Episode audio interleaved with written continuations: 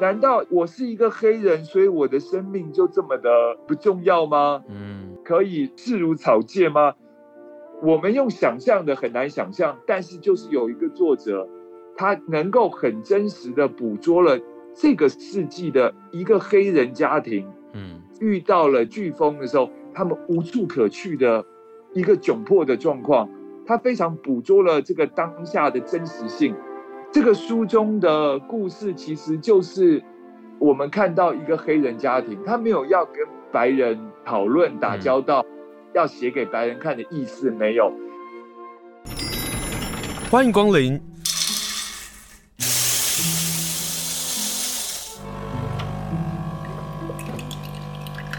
今天的盛情款待，请享用。今天要跟大家分享什么书呢？今天要跟大家分享小说。这本小说呢，大有来头哦，因为这本小说在二零一一年的时候获得了美国国家图书奖的得奖的小说，而这个作家杰斯敏·沃尔德呢，他还获得了美国国会图书馆的文学终身成就奖。今天我们就要跟时报出版社的总编辑嘉世强来连线。来读读这本书。我们今天要跟大家分享的这本书叫做《满谷犹存》。那这本书光是书名要怎么解释呢？就要跟总编辑来连线。Hello，世强好。Hello，清晨好，各位听众朋友大家好。好，我们先从那个“满谷犹存”这四个字如何解释起。有，其实那个这个书名啊，那个如果现在人看会觉得它有点文艺。对，其实应该可以了解，就是说。呃，有些什么事情还留下来？嗯、那满的话，感觉起来野蛮的感觉。满谷犹存，意思是说我身体里可能还有一些呃生命力，嗯，被灾难或者是被命运击败。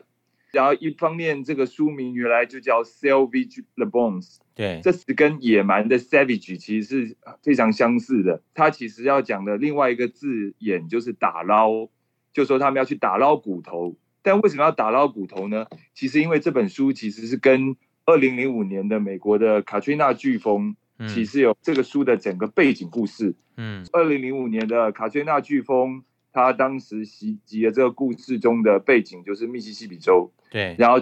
故事呢，其实又围绕在一个呃，在美国南方的黑人家庭面对这个飓风来临的这前后的十二天的一个故事。嗯。他们想要描写说这一个家庭是怎么样，呃，在这个飓风要来临的时候如何做准备，嗯，然后他们的生活状况，以及在飓风真的来袭了之后呢，呃，他们如何去一家人想尽办法活下来，在飓风之后，他们看看这个世界变成什么样，嗯，它看起来有点像是一个灾难的故事。这本书呢，其实只是作者的第二本小说，嗯，然后他就到了美国国家图书奖，六年后他写了一本新书，叫做《黑鸟不哭》，嗯，赢得了美国国家图书奖，然后这个是非常罕见的，就是他连续两部作品都赢得了美国的国家图书奖，哈金也是得过了这个国家图书奖，他是一度的美国国内最重要的文学奖。所以他去年的时候呢，他还获得了呃美国国会图书馆的终身成就奖。对，这个对于美国的写作者来说是一个最高的殊荣。但是在他得到这个奖之前呢，他也都得过了很多呃让很多作家都羡慕、都很难望其项背的奖项。例如说，他得过麦克阿瑟天才奖。哇，这是呃对对，这是一个你几乎终身就不用为自己的生计呃 多苦。他奖金非常高，有一百万美金这样。然后在二零一八年的时候被获选是《时代》杂志的百大影响力人物。嗯，美国文坛第一个呃两次荣获美国国家图书奖的女作家。这本书叫《满谷犹存》啊，嗯是她第一次获得呃美国国家图书奖的小说。虽然他写的这个卡翠娜飓风是二零零五年的事情，嗯，描写这个南方家庭的生活状况啊。直到现在，它都还是呃有极高的真实性，嗯，所以就可以想象一个家庭面对飓风幸存下来的故事，为什么会得到美国国家图书奖？嗯，就表示这本书其实是有它极高的呃文学价值，嗯，然后记录了一个这个世纪发生的一件事情。好，我们刚刚跟大家介绍的呢，就是杰斯米沃尔德，杰斯米沃尔的他的故事哦。然后这本小说《满谷游城》，他就写了十二天的故事来描述这里头所发生的事情。但我也好奇说，为什么四强你们在出版的时候，先出版他呃比较近的作品呢？我懂，基本上呢，二零大概在十年前的时候，远流出过《满谷游城》的一个版本哦，那个。他的书名叫做《抢救》，然后我读过那个《抢救》，我非常的喜欢，就我第一次，但是我那时候觉得说啊，这个书名或者是他诠释的方向啊，嗯，似乎不是这么的贴切，嗯，到了二零一七年，然后他得到就是《黑鸟不哭》得到美国国家图书奖的时候，嗯，我确定远流没有续约这本作品，对。呢，我就是签下了《黑鸟不哭》，同时把他的这个《满谷游存》他第一次得奖的呃作品也签回来，并且我交由国内非常知名的一个就是翻译家，就是何影仪，对，他非常多重要作品，例如《行过地狱之路》、《林肯在中英》、《嘻哈美国》，还有王鸥行的《此生你我皆短暂灿烂》，因为他当初翻《嘻哈美国》的时候就知道。以前姑妈我们都叫她何姑妈，她以前我也叫她姑妈。对，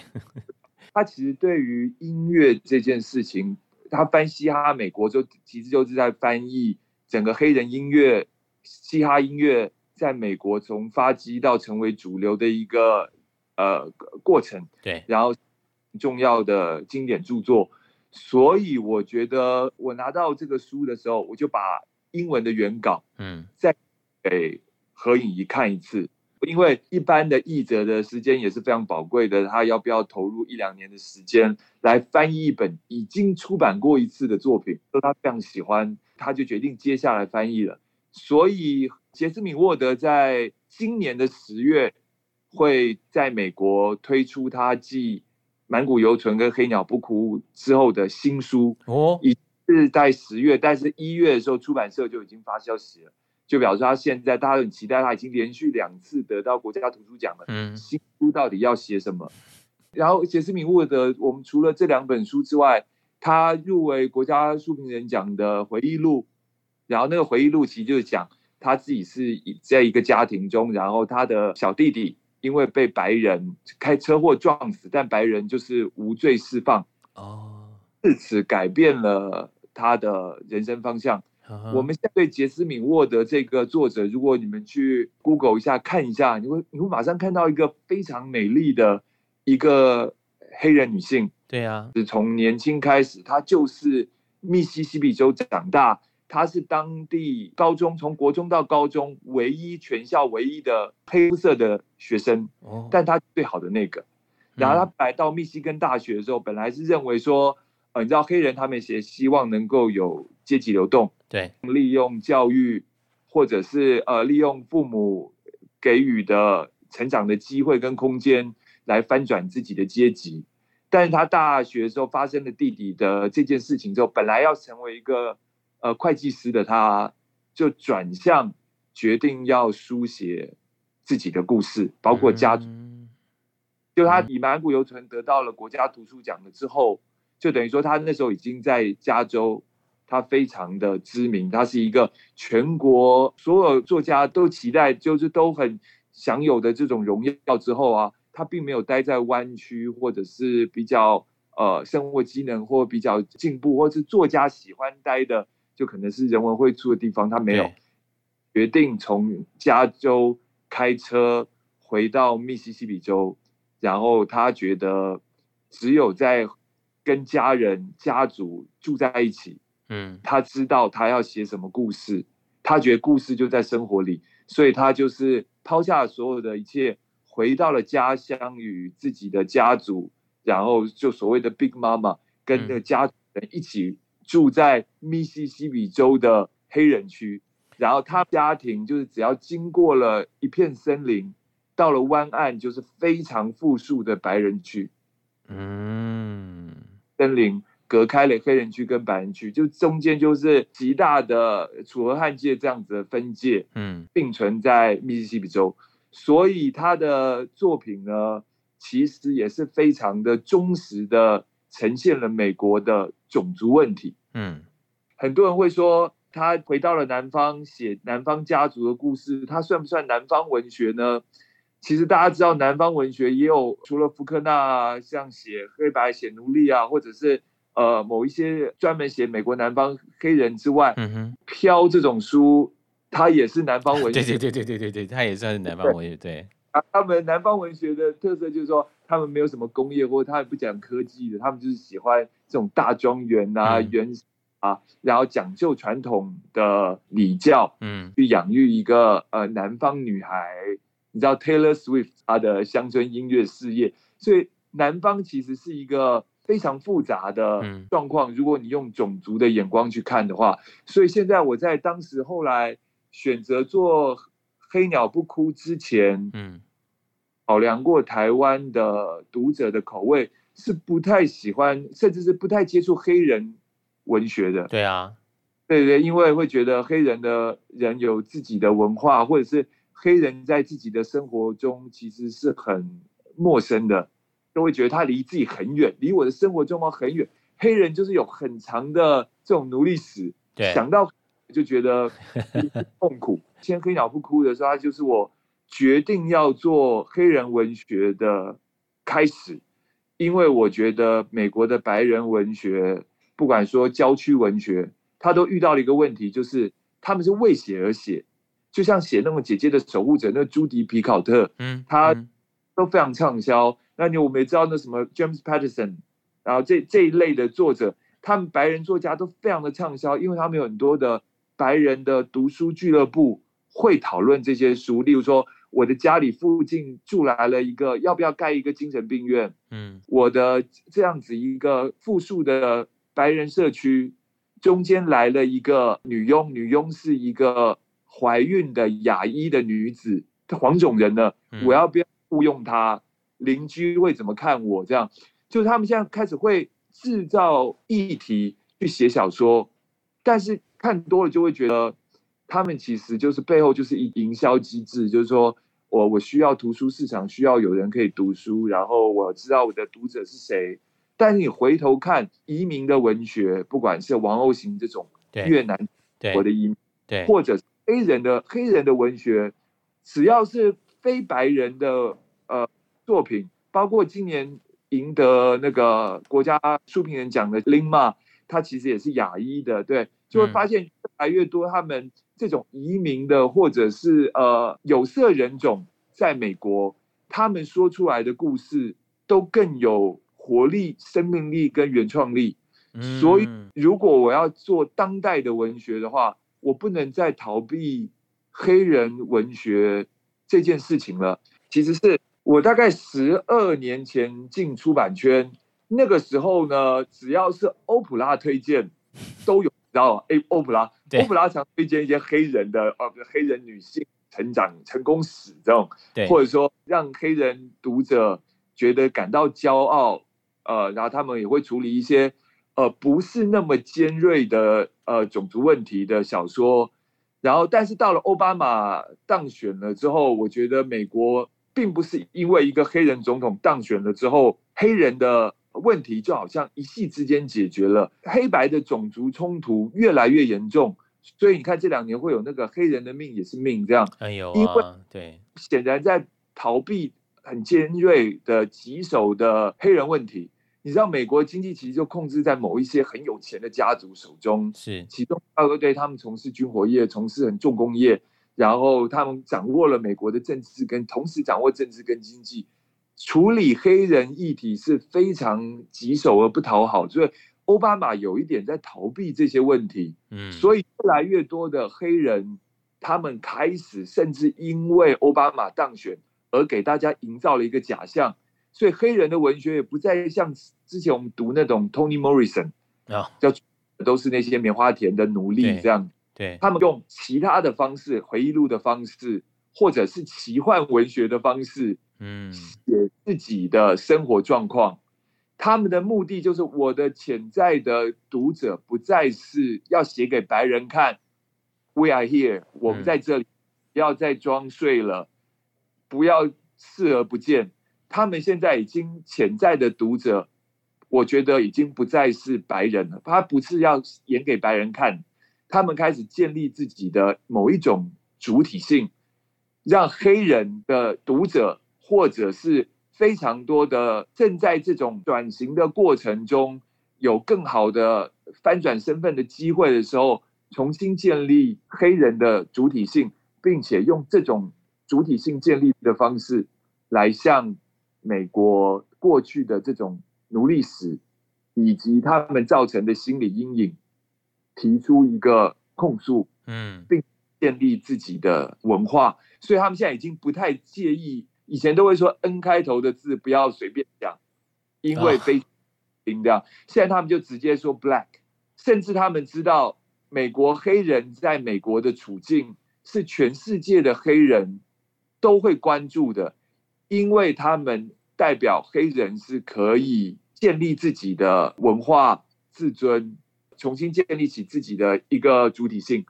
当然，这样听起来会不会觉得啊，阅读小说有需要这么痛苦吗？对不对？我我有考虑过非常多的黑人作家，嗯，所以我决定要做的时候，我也给了自己几个原则。就第一个，我不要再碰奴隶跟棉花田。对，我觉得已经像托尼莫莫瑞森这样子的经典都有人做了。对，我要比较复杂的就是当代的。美国的黑人的现状，嗯，因为种族这个议题是不会放在实验室里头，就是只因为他是黑人，我们来看一个黑人在这个环境中，只是因为肤色黑，他会不会遭遇到比较不好的处境？这样，肤色只是所有的这一些复杂问题，因为人是一个复杂的状态，社会跟群体也是一个复杂状态，它不是一个可以嗯单独拿出来抽离的实验。所以呢，我我就会觉得说，这个过去他们有非常多历史跟非常多的渊源，才造成了他们会写出这样子的作品。那这样子的作品呢，其实是非常值得讨论的。比如说，我也做正常人，正常人讲的就是爱尔兰的年轻人，对，他们到了曾经呃，因为爱尔兰之虎的崩溃之后啊，社会贫富差距非常的大，互相相爱的大学生。被一一一度因为经济跟社经阶级的差距，让他们没有办法好好在一起。对，阶级的问题，但是种族其实问题比较复杂。就是说，阶级我还会可以想说，我也许努力工作，或者我发挥我个人的才能，或者我中了一个呃乐透，我 又翻转了，你知道吗？很多小说都在写，甚至可能。呃，狄更斯说：“你圣诞做个梦，然后 都可。Uh. 但是种族的问题，就是我后来的想法，就是种族的最大问题，就是人们可以对某一些有色人种视而不见，就是他们的命运好像是在他们出生的时候就宣判，别人看不见他们，嗯，然后就是像是一个不存在的某一种物体，对，然后但他们要怎么样？”生存下来，他们是怎么样生存下来的？我觉得他们就在用他们的生命写故事。我在想，我们会不会在台湾，或者台湾读者能不能想象，如果有一天自己突然因为某一件事情，成为别人眼中的隐形人，就是因为你是这样，所以我就当你不存在，是非常合理的。大家都可以假装你不存在，就像很多的南方的人就说。我们家世世代代以前祖先都是有养蓄奴的，我们跟奴隶的感情很好，不像方的自由的黑人好吃懒做。我们跟黑人奴隶的关系就像一家人一样，你给他们自由，不是假把他们放到街头上叫他们去自生自灭吗？他们是受这种系统跟观念长大的，你不能说他错，但就是根深蒂固的歧视啊。对对，歧视一种，就是说，可是如果他是在这样子的环境中，像你读飘飘也是啊，飘有一天，我的奴隶怎么办？我能够放他出去吗？他们根本就不一定想要自由啊。他讨论很多书都在问奴隶到底要自由来干嘛？这样，嗯，把不同的小说放在了不同的时代来看，他一定会有过时的观念。例如说，女性主义来看的话，一定就会觉得说啊，这个太荒唐了，荒谬，禁书，直接把它禁掉。这样，有一些书，就像今天我们要面对这个杰斯敏沃德，他在二零一一年写二零零五年的这样子一个飓风，然后造成了一千三百九十二个人死亡。美国才五十亿美金的损失，然后甚至很多的基础建设到现在在密西西比州、路易斯安那州一样是很糟。然后黑人呢就得到了什么基础建设重建没有？一样就是在这个故事中的卡崔娜飓风的大概二十年前，他的妈跟他说：“哦，几年前有个飓风。”然后他的爸爸呢也会告诉他说。政府都是在二十四小时前才通知我们撤离。有，对，这个在书中其实都写到，就是说，难道我是一个黑人，所以我的生命就这么的不重要吗？嗯，可以视如草芥吗？我们用想象的很难想象，但是就是有一个作者，他能够很真实的捕捉了这个世纪的一个黑人家庭，嗯，遇到了飓风的时候，他们无处可去的。一个窘迫的状况，他非常捕捉了这个当下的真实性。这个书中的野林镇里头，白人的房子跟白人的城镇，包括什么围篱呀、什么这些，他在书里头有描述。对，你看他的家里，他就书里头描写说，他自己的家经过了一片森林，因为黑人就是要用森林把他们跟自己的有钱的区域呢隔开，跟黑人住在一起，他就是用一片森林。但是到了维尼的时候，你看他的家，他家就像是呃一个球场一样。他在维尼跟他的小房子中间那种很高雅的建筑的房子的周围的树，他全部砍。嗯嗯，他可以像寄生上流一样，就我的房子外面有漂亮高高的围墙这样。对对对，可是这么一大片的庄园是我就我一家人住，但是他要把用森林。把黑人隔开，好像黑人是某一种病菌，或者是羞耻，他们不要跟他们住，甚至这个森林他们会永远保留，让他们跟黑人是可以远在视线之外，一辈子老死不相见的这种状态。嗯，你就会知道这就是一种南方的价值观，所以作者应该就是这种从小就是。因为他是学校最好的学生，加上肤色是黑色，所以他更知道一个黑人要在南方生存多么的困难。但是他现在选择了这一条路，就是我要在密西西比州这个我知道隔一条河、隔一片森林就是最有钱的白人区的地方，我要在这里写书。在马克吐温的时代的时候，密西西比州是全美国最有钱的一个州，因为非常多人在种棉花，就是最多富翁住的地方是密西西比州。嗯，所以现在密西西比州变成这样，他就是决定要留在密西西比州写自己家族的故事。他当初有讲过一句受访的时候非常有名的话，就是。他说：“如果我今天要书写家族的故事是我的责任，我就需要无情的叙事，我不能磨平角色的锐角，我不能爱上或放过他们，因为生活不会放过我们。”哇！今天要分享的是由时报出版社所出版的一本书，叫做《满谷犹存》，作者呢是美国的作家，他是黑人作家。杰斯敏·沃尔德，他在描述的是从二零零五年所发生的一场的飓风。他在二零一一年的时候把它写成小说，并且获得了美国国家图书奖。这个小说其实充满着对黑人的故事的描写，但更多的是从怀孕、从诞生、从母亲的角色、从一只母狗、从他的妈妈。怀下他最后一个弟弟的时候而离开的故事开始说起，在这样的一个母亲形象所建构出来的会是什么样的一个故事呢？今天就跟我们时报出版社的总编辑加世强来连线。我知道满谷犹存这个故事啊，其实就像刚刚讲的，它其实就是主要是要写一个卡翠娜飓风来的前后十二天的一个黑人家庭的故事。嗯，母亲在生最后的一个儿子的时候，就是他的最小的弟弟的时候难产过世了。所以我们一看到这个家庭的时候，就是有一个失去妻子的父亲，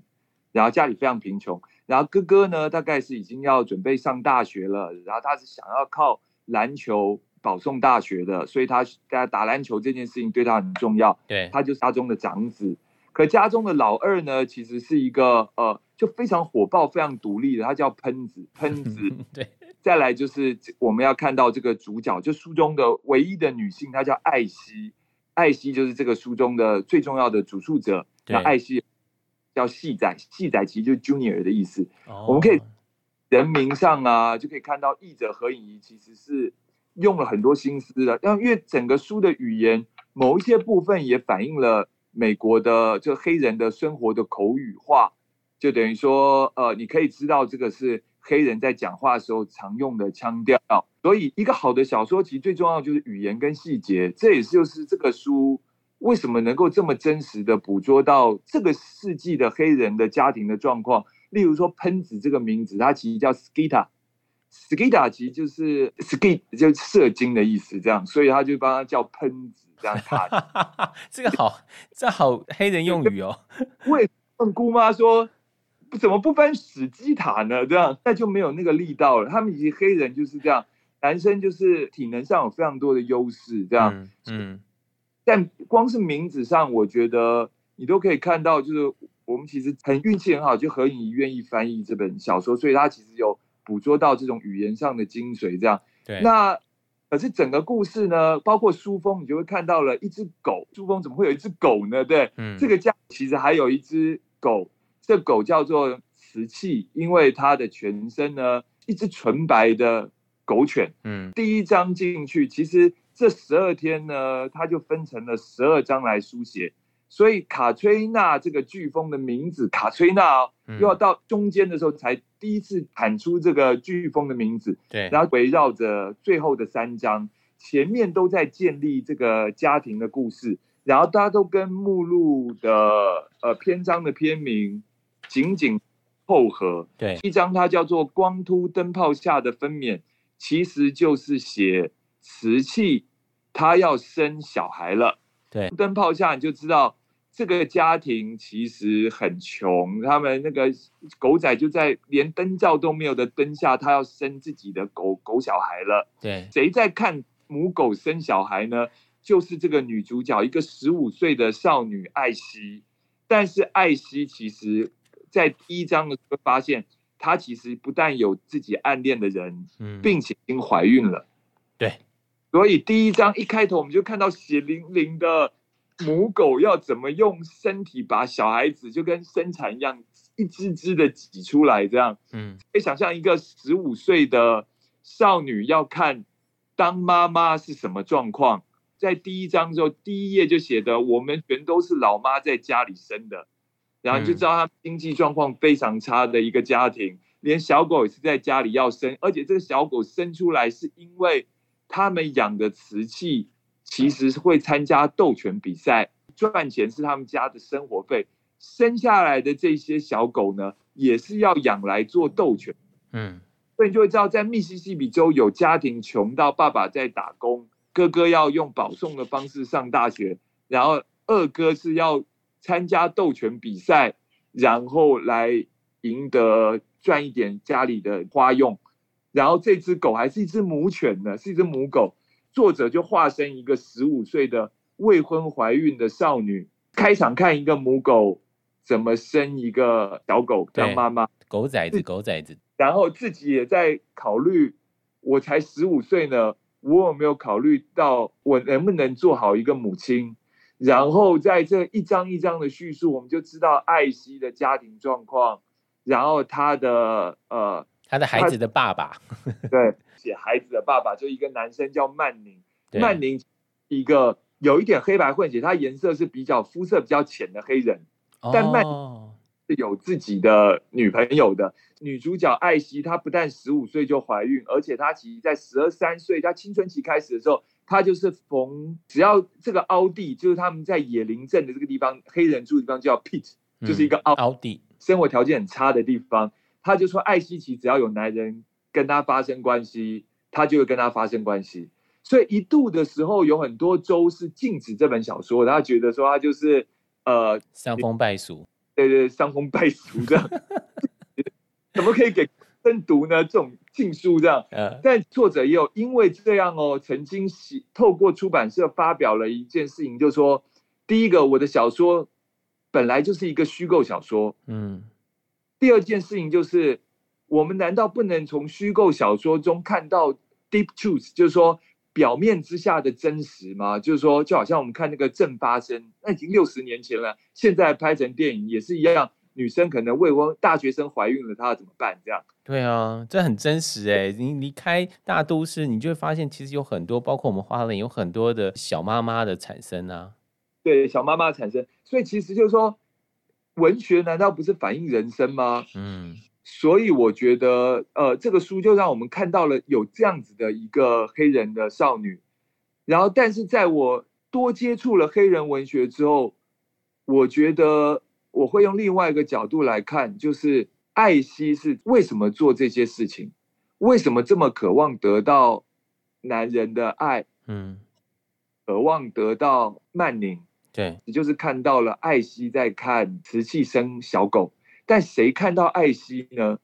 就是艾希活中的隐形人呢？哦、所以我觉得这个小说其实是一个这十二篇的结构跟它的命题，嗯，都扣的非常精准，然后并且呢，呃，真的写了一个家族的生存故事，并且捕捉到当下的黑人生活的真实。嗯，我们看到第一章的时候，艾希是怎么样被看到的？因为在学校的时候，大家都在读希腊罗马故事，他是可以回答老师问题的学生，所以他得到了一个 A。你知道，当他得 A 的时候，他一定会被注目嘛？但他读希腊罗马故事的时候，其实是因为他觉得自己像那个被爱上杰森的米迪亚，嗯，被爱神的箭射中了，所以他就要去爱上了那个寻找那个金羊毛的杰，对。对，然后他甚至他本来是个女祭司哦，然后他有法力的，所以他为了爱杰森，他就是把自己的兄弟也杀死了，家人也抛弃了，然后甚至帮杰森除掉了杀父仇人。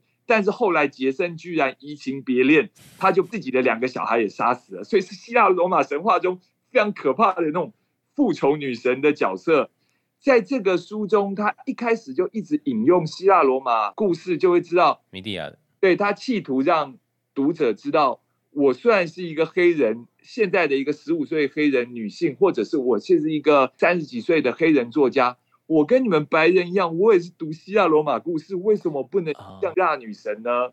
所以我觉得他就是在塑造了一个美蒂亚，美，因为美蒂亚本身也是一个母亲，对，她自己也是一个母亲，甚至到第十一章，就是台风飓风来的时候。他就直接想到说，当以前那个伊兰台风来的时候，妈妈就是会在飓风来的时候跟他们说故事，好像用故事就可以赶走飓风。嗯，那个妈妈肚子里正怀着细仔，就怀着他弟弟。对，现在这个卡崔娜来的时候，艾希的肚子里也有一个孩子，她也即将要成为母亲了。所以这本小说，在我第一次看到的时候，我看到最后一句，因为清盛一定也看过这书，所以知道最后一句，但我不能爆雷。对，不完全不能说结局，完全不能说结局。但是对我来说，我第一次会觉得说，这就是一个讲女性成长，觉得自己可以做母亲的故事。因为母亲不一定是永远要爱自己的孩子的，母亲可能是，尤其像这样十五岁未婚怀孕，像就像你讲的小妈妈一样。他可能是混乱的，对，对方可能不是有婚约关系，他要很快就会被人家发现他大肚子，所以他其实是困惑的。对，那如果发生关系的男人又不承认又不认账这件事情，他会是愤怒的，所以他其实是一个很有可能会去选择堕胎或者结束掉生命的母性究竟是什么？所以我觉得这本小说让我很清楚的感受到了。当下在美国南方这么贫穷的状态中的这样一个未婚怀孕的十五岁少女，她要不要当妈妈？她能不能当妈妈？嗯，然后这个她的一个内心的成长跟觉醒。这小说里在描写到艾希她如何倾慕倾心于这个男生，然后小说写的非常非常非常的美。可是，在铺陈着她对这个男生的爱的时候，有一段就在说到那男生呃拉她进厕所，然后做爱做的事情的时候，他写了好几次，就是他正眼看我，他正眼看我，他正眼看我。就代表了他其实是非常需要一个爱，以及被看见。刚刚世强刚刚提到的，就是如何被看见，是他这个十五岁少女最需要的一个关键跟环节。对，那个书在大概一百五十六页，就说她的肚子已经开始大的像蜜瓜一样。嗯，曼宁在那一刻，然后也突然发现，我劈腿的对象有了自己的小孩，然后他选择否认。嗯。更加的觉得自己就像美蒂亚这个神话中被杰森背叛的那个美蒂亚。嗯，第六章一开始的时候，他甚至觉得美蒂亚因为是被爱情的箭射中的嘛，对，所以他甚至自己在书中写说是女神降就要我爱，就是我是一个被射中的。原本是这样子的一个少女，她认为他愿意交出一定可以换回爱，但是他在曼宁的表现中啊，他发现不是这样。爱情不是这样，他慢慢的找回了自己，他中间甚至会黑暗的像复仇女神美蒂亚的转变一样，好像这个小说扣紧了这个故事，然后我们就看到这个女性在身体跟心理上的一个巨大的变化，在变化风雨欲来的过程中，我们知道有一个很可怕的台风飓风要来了，而且是。呃，密西西比州几十年来没有出现的五级飓风，就最大的飓风，这个家庭是根本不知道怎么应变的。然后爸爸第一句只有说：“啊，完了完了，这个飓风要来，糟的不能再糟，因为她是一个女人，她名字叫卡翠娜。”有有，这群男人呢，都沉溺在失去母亲或者是妻子的状态中。嗯，但是到在整个黑人文化中啊。女性其实是有所有决定事情。你看最近不是有个电影叫《Air》，就是拍那个乔丹的球鞋传奇，那个书叫《Air》，那个电影叫《Air》，对，一样啊。要跟哪一家公司签约，还是要看妈妈的脸色。这样，妈妈或女性其实是他们是不介意孩子在外面有了别人的小孩，嗯，个人回来没关系，妈妈都会照顾你，妈妈会一起撑着你。很多黑人电影，我觉得是不像姐妹那种还在当女佣的哦。嗯、现在像《月光下的蓝色男孩》啊，或者哦，他还是一个佣人。看到《真爱人生》这种吸毒很可怕，但是也有关键少数这种女科学家的。嗯，我看到葛莱美的那个主席走出来是一个黑人，就说对。其实我觉得他们现在在建立一种自己的自尊或者是文化的主体性。当他们唱歌比较好听。或者是运动比较拿手的时候，大家就说哦，因为他黑人这样。这个非常符合在现在我们看待原住民的状况也是一样哦，他运动很厉害啊，他很会唱歌啊，他是原住民。对对对，我我我觉得就是说，但你有想过给他们机会或选择吗？嗯，有思考过，或者是真心的发觉到有给他其他的发挥潜能的机会吗？嗯，整个结构上有吗？不会，大家太容易找答案了。大家用呃刻板印象，就是想要让自己继续忽视问题。其实这是某一种，我准备好要做黑人文学了。很重要评论家叫哈洛普伦，嗯、就是他就说哪一些书可以列为正典，就是文学书上的 canon，就是那种正典最重要的作品。他有一句话就是说，文学其实存在的目的是为了素未谋面的人。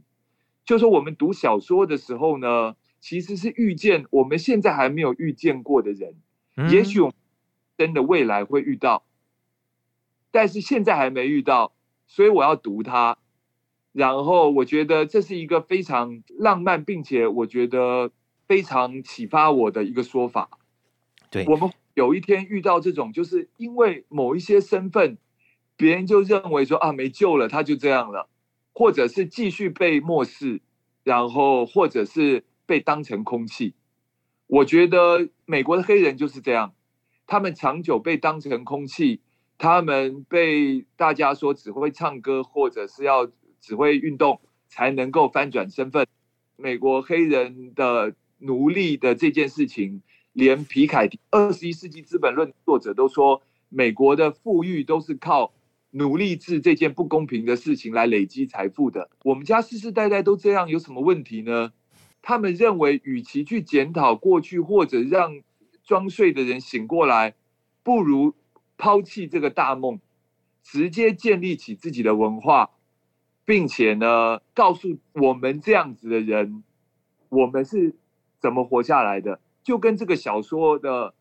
这样子一场飓风，他们是怎么活下来的？斗犬，一只斗犬是怎么生了孩子，或者在斗犬场上厮杀怎么活下来的？杰斯米沃德，我觉得最厉害就是，你读他的小说，不觉得他要控诉或批判谁？对，他就是很真实的写啊，家庭就是很穷啊，然后有很多很细节的描述，就是很生活感的。但是可能下一页你就看到非常预料之外的暴力。嗯，他们到了白人家庭的时候，因为他们已经台风要来了，家里没吃的嘛，他们只能把所有东西都煮熟，然后等着台风过去。对，因为他们是穷到可能连搬家去下一个地方也没钱租房子，也没钱付车资，所以爸爸在修他的那个已经烂到不能再烂的卡车。他们其实就是这么经济拮据的家庭，但是他们为了要找吃的，他们就跑到了白人家里头去，要翻过围篱，然后敲开他们的木门，才知道有能加经济能力的家庭。不但早就撤走了，而且把家里重要的东西都清空。他可以在下一页就让你看到野林镇这样子的一个镇中有凹地，也有非常富裕的白人，他们就是并存在这个空间中。他们有要批判谁，但是用文学记录了这一刻。我在研究这个书的时候，有一件事情，我觉得是我在当初读书的时候没有注意到的，就是为什么他们一直带着瓷器。我一直以为说啊，就是因为他们瓷器就跟家人一样。对啊。其实那个时候在飓风的来的时候，就算是通如果要你要去收容所，就是你要去避难所的话，是不能带动物的。所以我为了要让我不要跟瓷器、跟我的自己的家人，或者说真的说身材工具离开好了，嗯，非得跟他一起行动，就等于说，在这个书中也是记录了，不管是撤离通知的。呃，很晚发布，或者是某一些收容的规定的那些不近人情，嗯，不着痕迹的，就是把它记录了下来。好，今天非常谢谢嘉世强跟我们来分享这本书《满谷犹存》，透过这十二天来铺陈了他们家人的关系，包括了父子的冲突，包括了跟狗狗之间的这样的一个深刻的这个情感。到了第十一天。当 Katrina 飓风来的时候，他们所面对的那个艰困的状况，透过文字非常强烈的冲击着我们。今天很开心跟世强跟大家来分享《满谷犹存》，希望大家能够看看这本书，就像是书的背后所说的，知道自己有东西要保护，就不会失去力量了。一本很有力量的书，《满谷犹存》。谢谢总编辑加世强，谢谢您，谢谢。谢谢青盛。